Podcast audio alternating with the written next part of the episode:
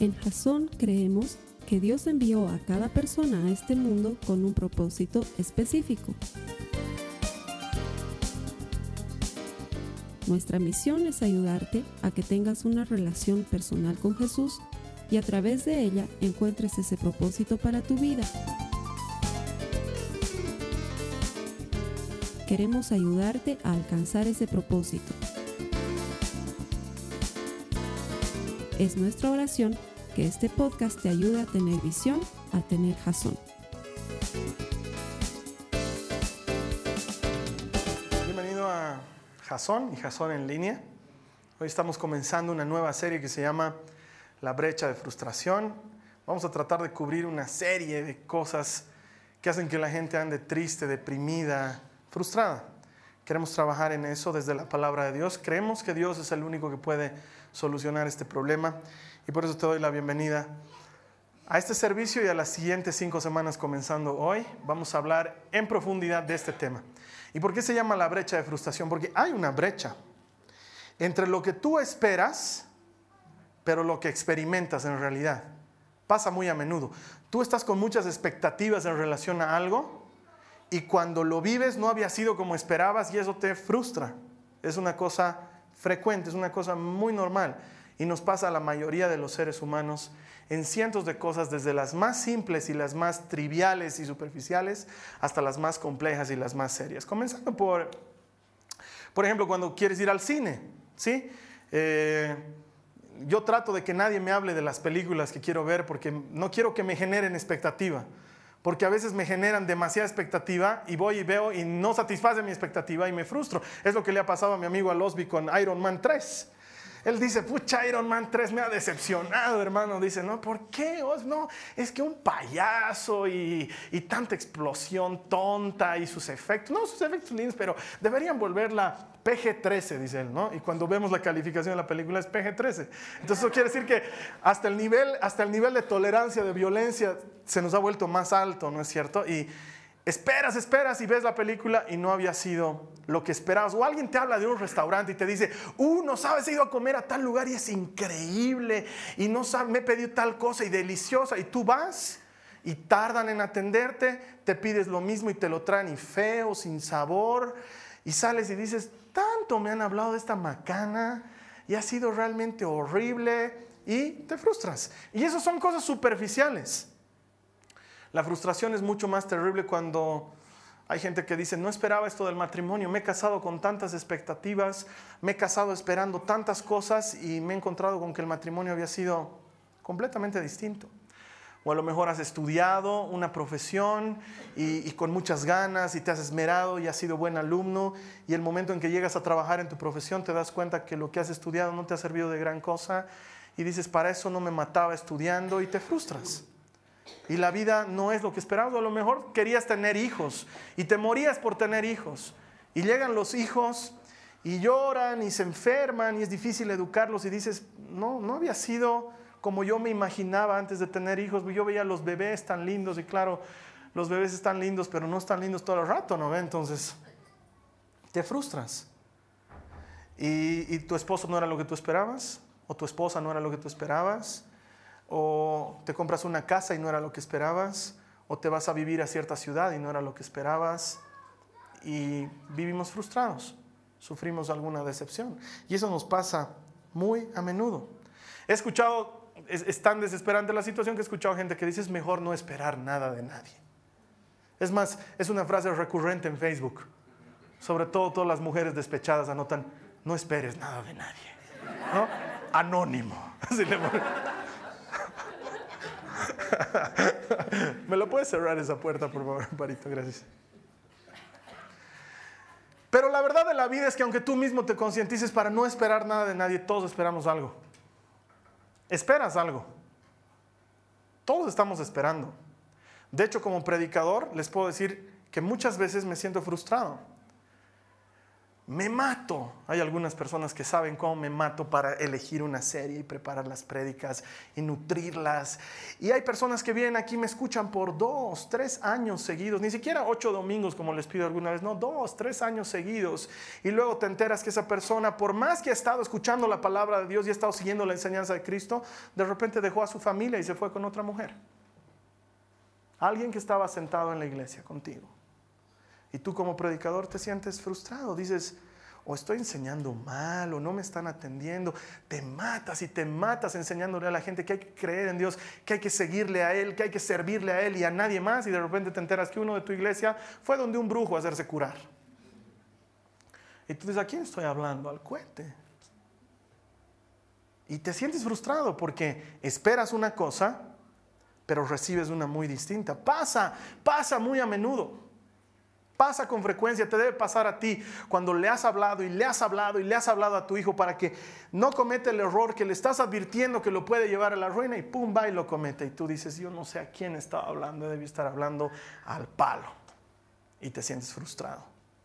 Le has dicho mil veces a tu marido, no te metas con ese amigo, ese negocio, no te metas, no te metas. Se metió en el negocio, no te hizo caso, pum, le fue mal. Y ahí sale la famosa y bien concebida frase femenina, te lo dije. ¿Ah? Mi María Joaquina tiene tres años y la usa a la perfección. Te lo dije, dice. y es terrible, ¿no es cierto? Has debido vivir este tipo de frustración, la has tenido que sentir. Es una cosa común entre los seres humanos y es de eso que vamos a hablar durante cinco semanas. Durante cinco semanas vamos a hablar de qué pasa cuando estás esperando algo de alguien y ese alguien no satisface tu expectativa. ¿Qué pasa cuando estás esperando algo de Dios y Dios no satisface tu expectativa? ¿Qué pasa cuando alguien está esperando algo de ti y tú no satisfaces las expectativas de los demás? ¿Y qué pasa cuando tú estás esperando algo de ti mismo y tú mismo te decepcionas? Eso viene en las siguientes cuatro semanas. Hoy vamos a comenzar con un tema que espero que nos dé base y que al mismo tiempo nos centre en lo que quiero tratar todas estas cinco semanas. El tema de hoy se llama para los que toman notas o para los que están viendo sus notas y piensan que hay algún error en las notas, no se llama tal cual aparece ahí. Frustraciones de un mono relojero. Probablemente no tengas idea qué significa eso, porque he buscado, no había habido en el diccionario, yo pensé que existía, la única, referencia que hay de mono relojero en Google es una película argentina, no tengo idea de qué año, no la he visto pero lo que pasa es que en mi casa era un término muy frecuente cuando éramos solteros. Mi mamá le llamaba monorrelojeros a los que arreglaban cosas. Y desde chiquito yo y mi hermano hemos sido monorrelojeros. Yo destripaba mis juguetes solamente para saber cómo volverlos a armar de nuevo. Nunca rompía juguetes. Los desarmaba solamente para saber cómo arreglarlos de nuevo. Entonces cuando algo se fregaba en mi casa, no era mi papá el que los arreglaba, porque mi papá era todo lo que no hay que ser cuando eres monorrelojero. Si se fregaba algo en mi casa y entre mi hermano y yo siempre había alguien que lo arregle. Mi hermano tenía la extraña costumbre de arreglar las cosas con papel y con cinta adhesiva. Ese era su gran arreglo de todo. Algo se arruinaba, se rompía el brazo de algún juguete, le pegaba, le ponía harto papel y le ponía scotch y listo. Y ese era su gran arreglo de mi hermano. Todo arreglaba así. Yo trataba de arreglar las cosas bien arregladas. El que no podía era mi papá. Era terrible. Cuando lo veíamos que iba a arreglar algo, digamos que la cortina se había caído un poco, todos temblábamos porque lo veíamos que no sabía ni siquiera elegir bien las herramientas. Iba, perforaba, se le iba el taladro. Luego teníamos que llamar al cortinero que nos cobraba doble porque encima había que revocar la pared. Era, era terrible. Mi papá era todo lo que no es un monorrelojero. De hecho, había un programa en esa época, era un corto de dibujos animados entre el pájaro loco y, Chili Willy, que se llamaba El oso Charlie. No, sé si lo has visto alguna vez, pero era un padre de familia que era exactamente eso. Había una gotera en el techo y su esposa le decía, Charlie, tenemos que llamar a alguien a que arregle el techo. Y le decía, ¿para qué? Si yo puedo arreglarlo. Y todo el mundo sabía que cuando él iba a arreglar el techo, lo único que iba a hacer era destruir lo peor y que iba a costar el doble arreglar. Así era mi papá, tanto así que mi mamá le decía oso Charlie. Les estoy contando cosas de mi casa que no le he pedido permiso a mi mamá para contar. No tenía idea que iba a estar hoy día. Yo ya tenía esto preparado hace tiempo, así que es preferible pedir perdón a pedir permiso. okay. Y de hecho, la mayoría de los varones somos así, eh, monorrelojeros, arregladores Es, parte de lo que viene con los genes del varón, sobre todo. Eso no quiere decir que es exclusivo, pero parte de lo que viene con el varón. Se, arregla, se arruina algo y el varón quiere arreglar. Es por eso que se arruina el auto y el varón abre el capó del auto. No tiene idea de mecánica, pero abre. ¿No es cierto? La mujer nunca va a ir a abrir, pero el varón sí abre. ¿Y para qué? No tiene idea. Mira, yo miro. A no ser que vea fuego o humo, no tengo idea lo que está pasando ahí. Todos los niveles de agua a mí me parecen igualitos. Mi auto ha estado sonando con una alarma no sé cuántas semanas. Semanas. Leo en su manual de instrucciones, decía, falta líquido de freno. Voy a la cajita de líquido de freno, miraba y yo decía, pues está llena. Veía y, si toco y no, no quería tocar. Entonces lo he dejado sonar semanas. Según yo estaba mal otra cosa. Lo llevo al mecánico y le digo, me suena un pitito cuando freno no sé qué. Me mira, se va un rato, vuelve con un líquido abre la cosa líquido de frenos, pone, cierra. Chao, me dice. Nada más, le digo. No, ¿cuánto te debo? Nada, me dice. Pero, si te suena, avísame. Nunca más ha vuelto a sonar. Era el mendigo líquido de frenos. Decía el manual de instrucciones, pero yo no entendía. Pero como buen arreglador he abierto, he destapado, he visto. No, los hombres tratamos de arreglar muchas cosas y muchas veces las empeoramos mucho más de como estaban al principio. Es parte de la naturaleza. De hecho, el otro día estaban hablando mis dos hijitas, la Nicole y la María Joaquina. La Nicole ha hecho una hermosa rana, ella solita la ha cosido y la ha llenado de, no sé qué cosas que la hace ver bonita y le ha puesto unas patitas. Está bella su rana y estaban sentadas en el asiento de atrás y de repente la escucho gimotear a la Nicole. ¿Qué ha pasado? Yo me pongo medio histérico cuando gimotean, ¿no? Entonces, ¿qué ha pasado? Y es que se le ha salido la pata a mi rana. Y la María Joaquina le dice, no te preocupes, pero así, no te preocupes, el papá arregla todo. y todavía con ejemplo, el otro día le he dado mi perfume que su tapa se ha roto y me la ha arreglado. ¿No ve, papi? Sí, hijita, yo seguía manejando. Te lo dije. no sé, es, es parte de uno intentar arreglar las cosas. Y probablemente te ha pasado, sobre todo en tu matrimonio la vez que tu esposa está de mal humor y agarras y dices, ¿qué he hecho? Algo he tenido que hacer. Entonces, mentalidad de arreglador, ese rato quieres arreglar y vas y compraremos salteñitas, ¿no? Y él está furia, no quiero comer salteñas, digamos, no quiere comer. Eh, eh, voy a ir a lavar ropa, digamos, ¿no? Para ver si eso... ¿Para qué vas a lavar? Si mañana va a venir la fulana que lava la ropa. Oh, ok. Y tratas de arreglar y tratas de arreglar y la bola se hace más grande y más ¿No te ha pasado? O lo ves a tu marido histérico. De repente llega de la calle, hola, se cierra en su escritorio. Entonces tú dices, ¿qué ha pasado? Algo ha pasado. Y como la mujer es curiosa por naturaleza, quiere que le cuente, ¿no? Entonces entra con un matecito, ¿no? Perdón, te lo he traído tu matecito. ¿No quieres hablar? Y entonces gira con esa mirada te voy a matar, ¿no? De, no tengo nada que hablar. Entonces tú te sales y dices, no, mate no ha funcionado, ¿qué hago? ¿Qué hemos cocinado hoy día? Tallarín. No, tallarín no le gusta, no le gusta. Anda a comprar, aunque sea, anda a comprar sopa de tomate, lo que sea. Y tratas de arreglar la cosa. Y no funciona, ¿no ve?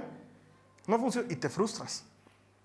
Y por eso el tema de hoy se llama frustraciones de un mono relojero, porque muchos de nosotros nos pasamos la vida tratando de arreglar cosas que no nos toca arreglar y nos frustra. Y hoy vamos a aprender desde la Biblia cómo manejar esa situación. Así que acompáñame a tu Biblia, 1 Samuel. Te voy a contar una historia similar. A 1 Samuel en el capítulo 1, los versos 1 al 8. Samuel, 1 Samuel 1, los versos 1 al 8. Había un hombre de Ramataim de Sofim, de la región montañosa de Efraín, que se llamaba Elcana hijo de Jeroam, hijo de Eliú, hijo de Tohu, hijo de Suf, el Efrateo. ¿Sí? Todo, eso nos están diciendo para que entendamos quién era el Cana. En esa época eso nos habría ayudado a entender que el Cana era una persona de posición económica bien acomodada. ¿sí? Era un hombre de buena familia y de posición económica bien acomodada. Y dice, el Cana tenía dos mujeres. Y ahí te das cuenta que realmente tenía que tener buena economía, porque mantener una es bien difícil, dos, eh, yo digo, es otra cosa, ¿no? Es otro nivel. Y él tenía dos, dice dos mujeres. El nombre de una era Ana y el de la otra era Penina. Penina tenía dos hijos, pero Ana no tenía hijos. Todos los años aquel hombre subía a su ciudad para adorar y ofrecer sacrificios al Señor de los ejércitos en Silo. Allí los dos hijos de Elí, que era el sacerdote, Ofni y Finés, eran sacerdotes del Señor. Cuando llegaba el día en que el Cana ofrecía sacrificio, daba porciones a Penina, su mujer, y a todos sus hijos e hijas, pero a Ana le daba una doble porción, pues él la amaba, aunque el Señor no le había dado hijos. En esa época no tener hijos era terrible, era incluso sinónimo de que habías pecado y Dios te estaba castigando con no tener hijos por cómo te habías comportado, digamos. Entonces, pese a todo esto, dice que el Cana le daba más comida a su esposa Ana que al resto de su familia, porque la amaba. Y luego dice, su rival Penina la provocaba amargamente para irritarla porque el Señor no le había dado hijos. Es decir, la otra mujer se burlaba de Ana por lo que no tenía hijos, ¿sí? Esto sucedía año tras año. Siempre que ella subía a la casa del Señor, Penina la provocaba, por lo que Ana lloraba y no comía. Entonces el Cana, su marido, le dijo, Ana, ¿por qué lloras y no comes? ¿Por qué está triste tu corazón? ¿No soy yo para ti mejor que diez hijos? Y nos quedamos ahí en esa parte de la historia, porque primero vemos que hay dos frustrados aquí. La única que está chocha es Penina, que se burla de todos los demás. Pero Ana quiere tener hijos y no puede. Y el Cana ve que llora y sufre y no entiende lo que está pasando. Y va y como todo buen monorrelojero trata de arreglar lo que está pasando. Y le da doble porción de comida. Y ella ve la comida y no quiere comer. Entonces él se enoja porque está frustrado. Dice, ¿sabes qué? Te estoy dando lo mejor de comer. No soy mal marido. Me rajo. No salgo los viernes con mis amigos. No juego juegos de azar. No voy al fútbol. No tengo tele en mi escritorio. No soy mejor que tener varios hijos. Y Ana sigue llorando.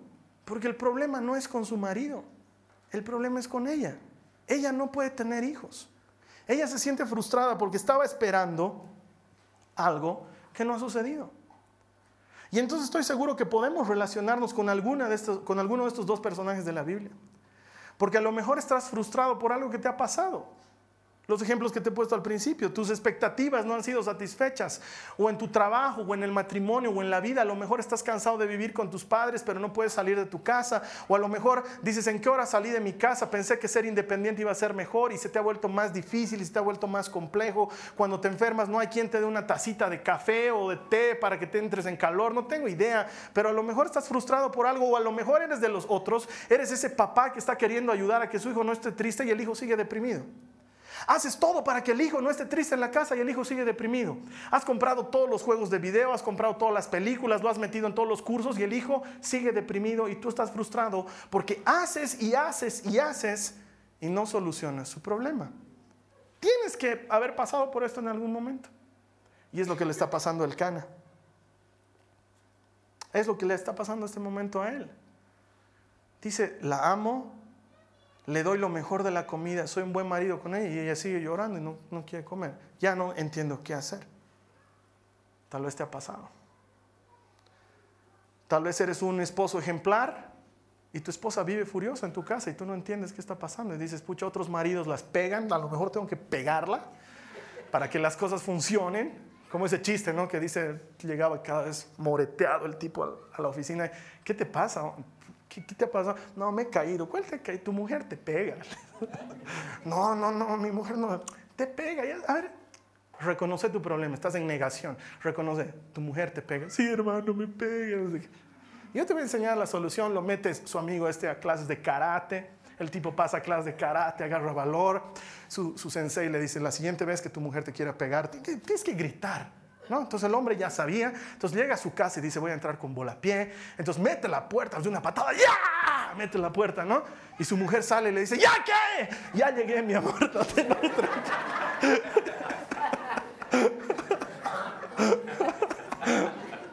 Tal vez eres de esos, ¿no? Que vives ahí tratando de complacer y no complaces. O a lo mejor como hijo te pasa esto. Eres un buen hijo y sin embargo tus papás a ti es al que le dan y al reventado, tu hermano, no le pasa nada. De hecho, yo me acuerdo que cuando era adolescente, año que cumplía, año que disminuía mi permiso para salir. De verdad. Digamos que antes tenía permiso para llegar a las 2 de la mañana, cumplía 23, tenía que llegar a la 1. ¿Qué? Yo, El año pasado podía llegar más tarde. Cumplía 24, 12 en punto. Hoy un ratito me decían cenicienta. O sea, ya estoy creciendo y era terrible. Y según yo, no estaba haciendo las cosas mal. Y eso te frustra, te ha tenido que pasar. Y de hecho, ese es el mensaje que tengo para hoy. Quiero hablarles a todos esos elcanas que están tratando de cumplir una expectativa de alguien y no lo logran y por eso están frustrados. Pero también quiero hablarle a todas esas Anas viven con una frustración que alguien más no está sabiendo satisfacer. Y esto no es hombres y mujeres, porque puede ser que tú seas el hombre y que sientes que tus expectativas no han sido satisfechas, o puede ser que tú seas la mujer que está intentando solucionar las cosas y no lo logras. Sea cual fuera tu caso, estoy seguro que este mensaje es para ti. Es más, estoy seguro que en muchos puntos te vas a identificar con ambos personajes de la historia. Y para los que están tomando notas, el primer punto, y me gustaría que de veras lo anotes, no todo tiene que ver contigo. Es más, probablemente esto debería hasta, hasta provocar en ti que respires de alivio. No todo tiene que ver contigo. Hay un espíritu de susceptibilidad que creo que ni ese espíritu es nomás el problema de la gente. Pensamos que todo se relaciona con nosotros.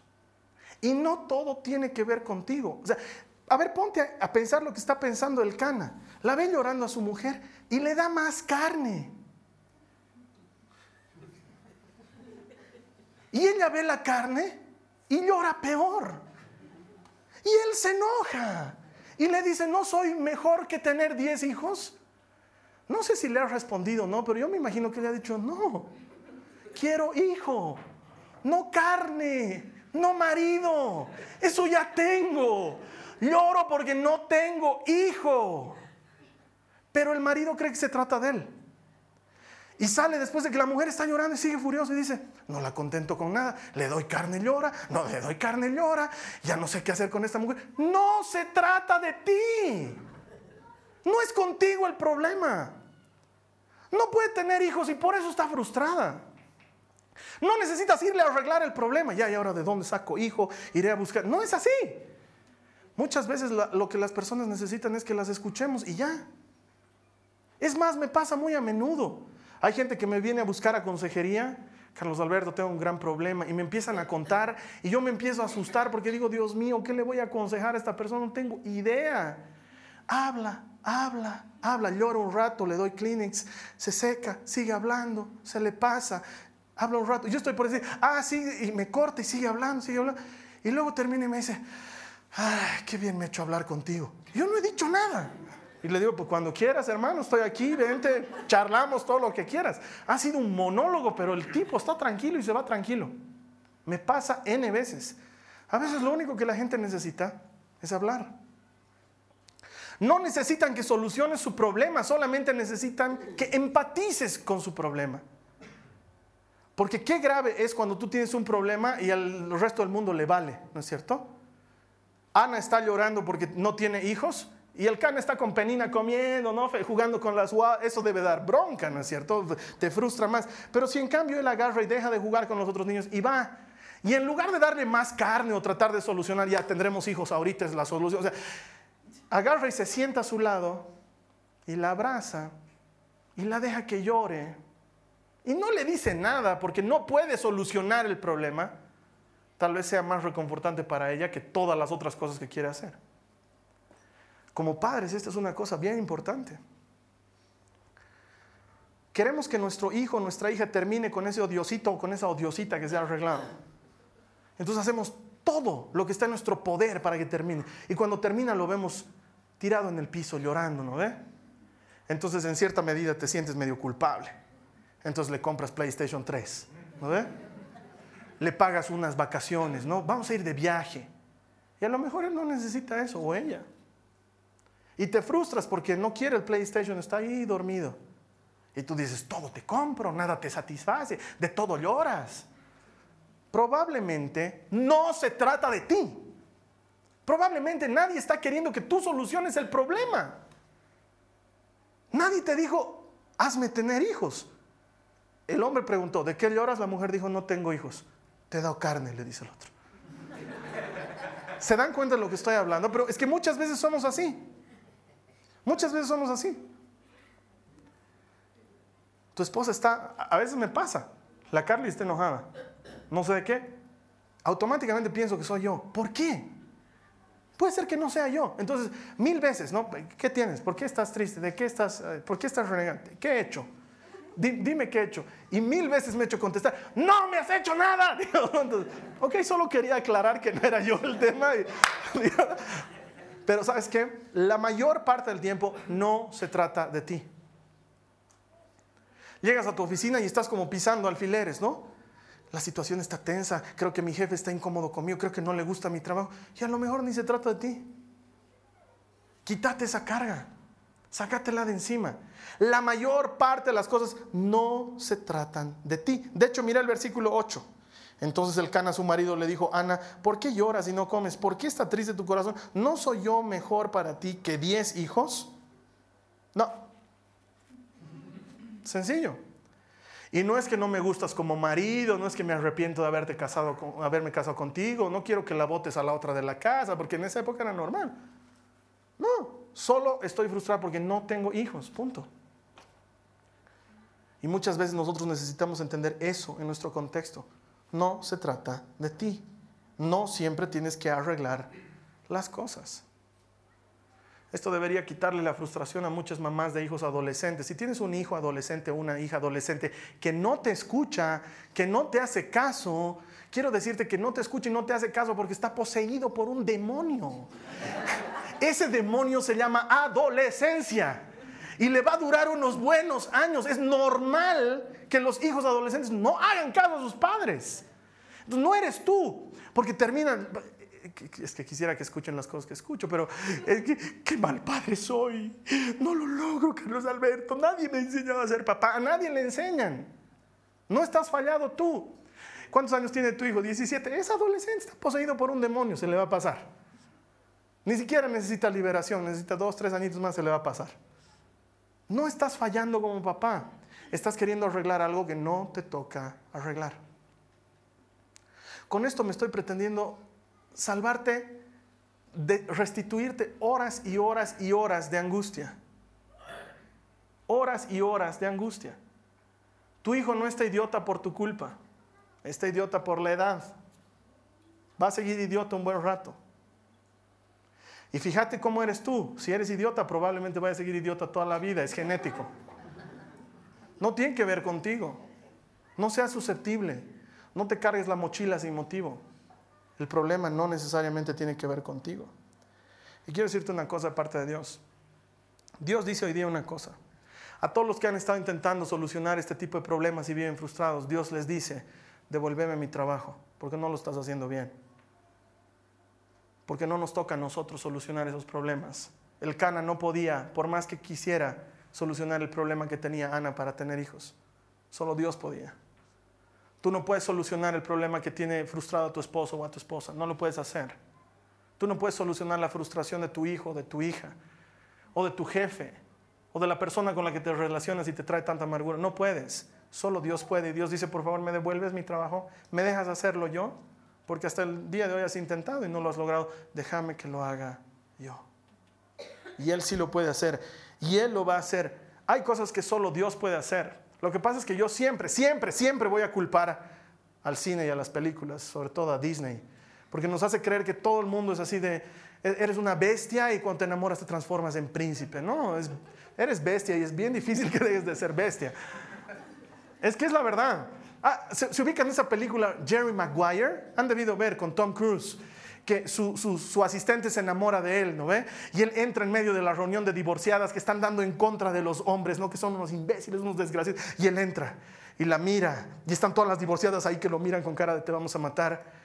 Y él le dice, tú me completas. ¿No? Y la música sube y le se acerca y le dice, yo ya era tuya desde que dijiste hola, digamos, ¿no? Entonces, ah, qué tierno, qué hermoso. Y sabes qué? Eso es lo, lo más teológicamente equivocado que he escuchado en mi vida. Nadie completa a nadie. Por eso vivimos esperando equivocadamente el idóneo y cuando te casas, crees que te ha venido fallado o que no me, no me he casado con el idóneo. Con otro me he casado. Y ahora mi idóneo debe estar solo por ahí. Ni está solo ni existe. No hay eso. Tú eliges. y empiezas a complementarte con la otra persona. Entonces eso de tú me completas, nadie completa a nadie. El único que completa aquí es Cristo. Tienes un vacío en tu corazón, un hueco en tu corazón que tiene forma de Jesucristo. Y hasta que Jesucristo no entre ahí, puedes tratar de llenarlo con alcohol, puedes tratar de llenarlo con deportes, puedes tratar de llenarlo con juegos, puedes tratar de llenarlo con viajes, con mujeres, con hombres, con los dos juntos si quieres, y nunca se va a llenar, porque tiene forma de Cristo. Solo se llena con Cristo y alguien ahí debería decir amén. Entonces no esperes que alguien te complete, porque no lo va a hacer. Y no es su trabajo completarte. De hecho, ese es el punto número dos. Quizás tengas una fuga. Me he dado cuenta, hay un tupper en mi casa que yo debería marcarlo con marcador porque nunca está marcado. Cada vez que le ponemos algo en el tupper, todo se chorrea. Y es porque tiene una pequeña quebradura allá abajo, una fuga. El otro día mi empleada ha hecho un delicioso jugo de esos de piña hervidos y todas las piñas las ha metido allá adentro con mucho jugo. Entonces lo mete al refrigerador, está ahí. Al día siguiente yo voy, había un charco en el refrigerador y todas las piñas estaban secas. Y claro, era porque el tupper tenía una fuga. Eso es muy frecuente. Y sabes que probablemente no te hayas puesto a pensar que tú tienes una fuga. ¿Cómo te das cuenta? Muchos de nosotros deberíamos sentirnos felices con las cosas que tenemos y somos y sin embargo somos infelices. Me pasa muy a menudo. Me miro a mí mismo y digo, con todas las cosas que hago y trabajo en lo que más me gusta. Tengo una esposa y dos hijas y son maravillosos. Mis padres están vivos. Tengo mi hermano que está vivo y me llevo bien con él. Tengo amigos que me quieren. Hago cosas que otras personas no se imaginarían que pueden hacer en sus vidas. Y estoy deprimido. Estoy triste. Y eso me frustra más. Porque debería estar contento con lo que tengo y sin embargo estoy deprimido y entonces me, deprimo de que estoy deprimido de que no estoy feliz. Y entonces, debe ser que tengo una fuga.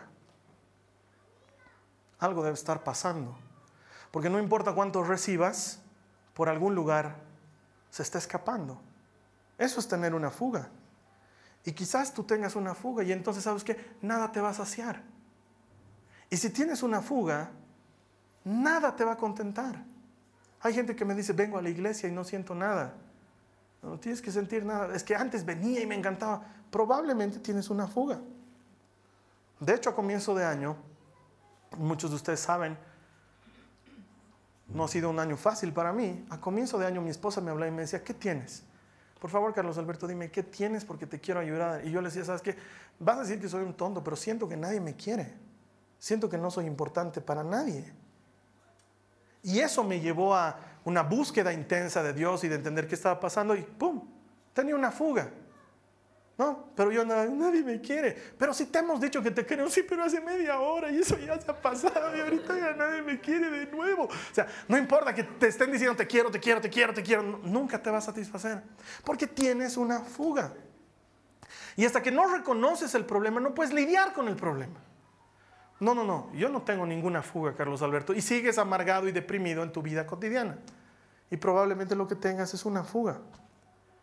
Y siempre que tienes una fuga vas a terminar vacío. Porque nada te va a poder satisfacer. Tenemos que lidiar con este asunto. Mira, muchas veces nosotros cometemos este error. Mi papá, que es mal monorrelojero, tenía que poner una cortina y mi mamá le dice, con un clavito nomás hazla agarrar. Entonces el tipo no tiene martillo a la mano. ¿Qué pasa si encuentra una botella de vidrio? ¿Sirve para el propósito? Tachuelita, botella. Mm. Muchos de nosotros hacemos eso. Utilizamos el objeto inadecuado para el propósito incorrecto. Porque la botella es buenísima si tienes sed y la llenas de agua y te la tomas. Y el martillo es fantástico para clavar. Pero a ver, trata de tomar agua con un martillo. Es imposible. Y si clavas con una botella, tal vez te funcione un par de clavos, pero si se rompe, puedes causar mucho daño. Y muchos de nosotros hemos puesto en los demás una carga que no debíamos poner. Porque tenemos una fuga y solo Dios puede sanar la fuga, pero estamos esperando que mi marido me contente porque no tengo hijos. Como Ana. ¿O estamos esperando que mi profesión me dé satisfacción en mi vida porque en mi hogar me siento vacío? Y vivo trabajando y paso menos tiempo en mi casa y entonces nunca se va a solucionar el tema. O vivo poniendo mis expectativas sobre mis hijos de tal manera que mis hijos ya no tienen vida. Lo único que hacen es vivir para agradarme. Y aún así yo sigo con una fuga y no me siento satisfecho. Y el hijo puede ser el mejor hijo del mundo y tú sigues frustrado porque crees que tienes un mal hijo. Y le hemos puesto a alguien una carga que nunca debíamos haberle dado. Probablemente el tema es que tienes una fuga. Probablemente el tema es que estás golpeando un clavo con una botella. Probablemente tu marido no es el que tiene que satisfacer tus expectativas. O tu trabajo. O tus hijos. O tus nietos. ¿Cuántas frustraciones le causamos a nuestros hijos cuando en nuestros nietos vaciamos todo lo que a ellos no les hemos dado como hijos? Y los dejamos insatisfechos. Y lo llamamos amor de abuelitos. Probablemente tienes una fuga. Y si seguimos así, vamos a destruir nuestras relaciones y vamos a lastimar a otros y vamos a cansar a otros. ¿No te gustaría jamás que pase que tu hijo diga, no quiero llamar a mi papá, no quiero hablar con mi mamá, me drena mis energías, me cansa, porque todo el rato pide y pide y pide, y por más que le dé, nunca se sacia. Y eso pasa mucho en los matrimonios. Esposos que no quieren llegar a su casa porque no quieren llegar a su casa, porque están, están manejando de regreso a su casa y dicen, ah, otra vez voy a tener que lidiar con el mismo tema, tratar de satisfacer a alguien que es insaciable. Y me esmero, me rajo, trato de ser buen no funciona. O las esposas hacen todo para contentar a su esposo, nunca funciona. Y si estás enamorando con alguien así, termina. Hazte ese gran favor, tiene una fuga, la va a llevar al matrimonio. No, es que yo voy a sanar su fuga. No vas a sanar nada. Puedes ponerte de corcho en esa fuga, igual va a seguir drenando. Es la verdad. Solo Dios puede sanar eso. Si a ti te pasa esto, necesitas a Dios más que nunca. Tienes una fuga. Nada te va a satisfacer. Jamás. Y lo único que estás haciendo es lastimar a los demás, hacerlos sentir culpables. No puedes permitirte ese lujo. ¿Y sabes qué? Esto sí tiene solución. Jesús ya selló la fuga en la cruz del Calvario. Ya lo hizo. Toda necesidad tuya ha sido cubierta en esa cruz. Toda enfermedad tuya ha sido sanada en esa cruz. La Biblia dice claramente que el castigo que fue sobre él nos trae la paz y que por sus llagas fuimos sanados. Si tú tienes una fuga, necesitas desesperadamente a Cristo. Sabes que quizás después de esta prédica necesitas conversar con alguien y quitarle la carga, decirle, ¿sabes qué? Perdón por haberte cargado con tratar de que sacies mi necesidad. Las personas posesivas generalmente son gente que tiene una fuga. Entonces, como tienen una mala vida, se agarran de alguien y lo exprimen como un vampiro le chupa la sangre a otro. Así. Y nunca se satisfacen porque tienen problemas que no han resuelto de niños y quieren resolverlos con su pareja o con su hijo y lo drenan y siguen insatisfechos. Viven infelices. Es la clase de gente que dice, el día que salga profesional voy a ser feliz. Salen profesionales, siguen infelices. Ah, es que me tengo que casar, se casan y siguen infelices. Es que nos tenemos que comprar casita propia, se compran casita propia y siguen infelices. Es que no ha venido el retoño, tienen hijos y siguen infelices. Más todavía, ¿no? No, es que el día que me divorcie voy a ser feliz, Carlos Alberto. Se divorcian y siguen infelices. Tienes una fuga. Por algún lado se te está saliendo. Y nada te satisface. Y nada te va a satisfacer. Y ese problema solo lo puede solucionar Cristo. No hay otro. Tal vez necesitas ponerte a cuentas hoy con alguien más y decirle perdón por haberte cargado con mi fuga y esperar que tú me llenes. No es tu culpa, no te toca. Termino con esto. Mira lo que dice el capítulo 1, pero en los versos 16 al 18. El mismo capítulo de 1 Samuel 1, 16 al 18 dice, está hablando Ana con Elí, que era el sacerdote, y le dice, no tenga su sierva por mujer indigna, hasta ahora he estado orando a causa de mi gran congoja y aflicción. El sacerdote le dice, ve en paz, y que el Dios de Israel te conceda la petición que le has hecho. Halle su sierva gracia ante sus ojos, dice Ana. Entonces la mujer se puso en camino, comió y ya no estaba triste su semblante. Ana entendió que tenía un problema que su marido no podía solucionar por mucha carne que le diera. Entonces se fue a orar. Y cuando oró le dijo al Señor, Señor, quiero tener un hijo. Entonces el sacerdote pensó que la mujer estaba borracha porque la mujer oraba dentro de su boca, como algunos oran aquí en Jasón. Yo digo muchas veces, por eso les digo, oren en voz alta porque me da la impresión que puros borrachos adentro aquí. y el, el sacerdote le dice, fuera de aquí, borracha, anda a digerir tu vino allá afuera. Y le dice, no, señor, no estoy borracha, estoy triste, le dice, porque quiero tener un hijo y no puedo. Y entonces el sacerdote le dice lo que acabamos de leer, Dios va a contestar tu oración, andate en paz. Y la mujer se fue en paz cuando, cuando tuvo el hijo. Antes de tener el hijo, muchos de nosotros estamos esperando que se sane la fuga para estar contentos. El verdadero contentamiento debería venir de nuestra confianza en Dios. Si le has entregado tu problema a Dios, ya no debería haber problema porque está en manos de alguien que sí puede sanar la fuga, que sí puede cumplir tus expectativas, que sí puede hacer aquello que los demás no podemos hacer. Muchos ponemos expectativas en la iglesia. No, yendo a la iglesia me voy a sanar. No, la iglesia no hace nada. Dios es el que hace. Si viniendo a la iglesia no va a pasar nada. No, es que tienes que escucharle predicar al Carlos Alberto. Cualquier otra predica no funciona. No, el Carlos Alberto no sana gente. Es es medio burro, hace chistes en medio de la predica. Dios sana gente. Él da hijos a los que no pueden tener hijos. Él alimenta al que tiene hambre.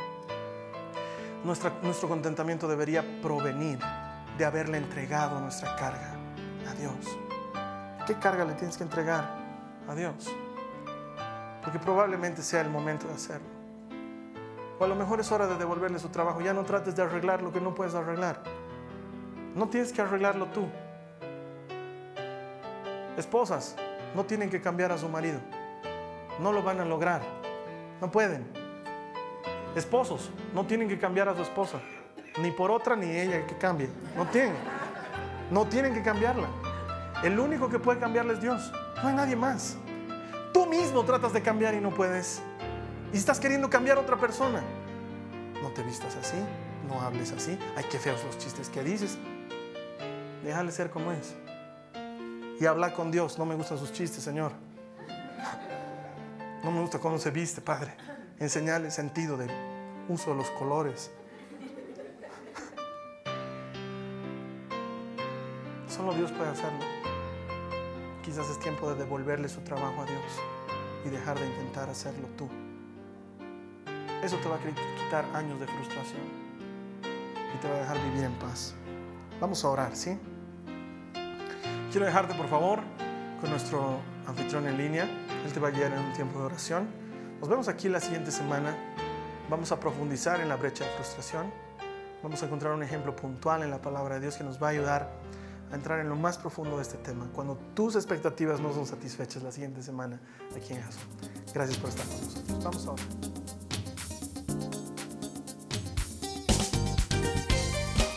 Esta ha sido una producción de Jason Cristianos con Propósito. Para mayor información sobre nuestra iglesia o sobre el propósito de Dios para tu vida, visita nuestro sitio web www.jason.info.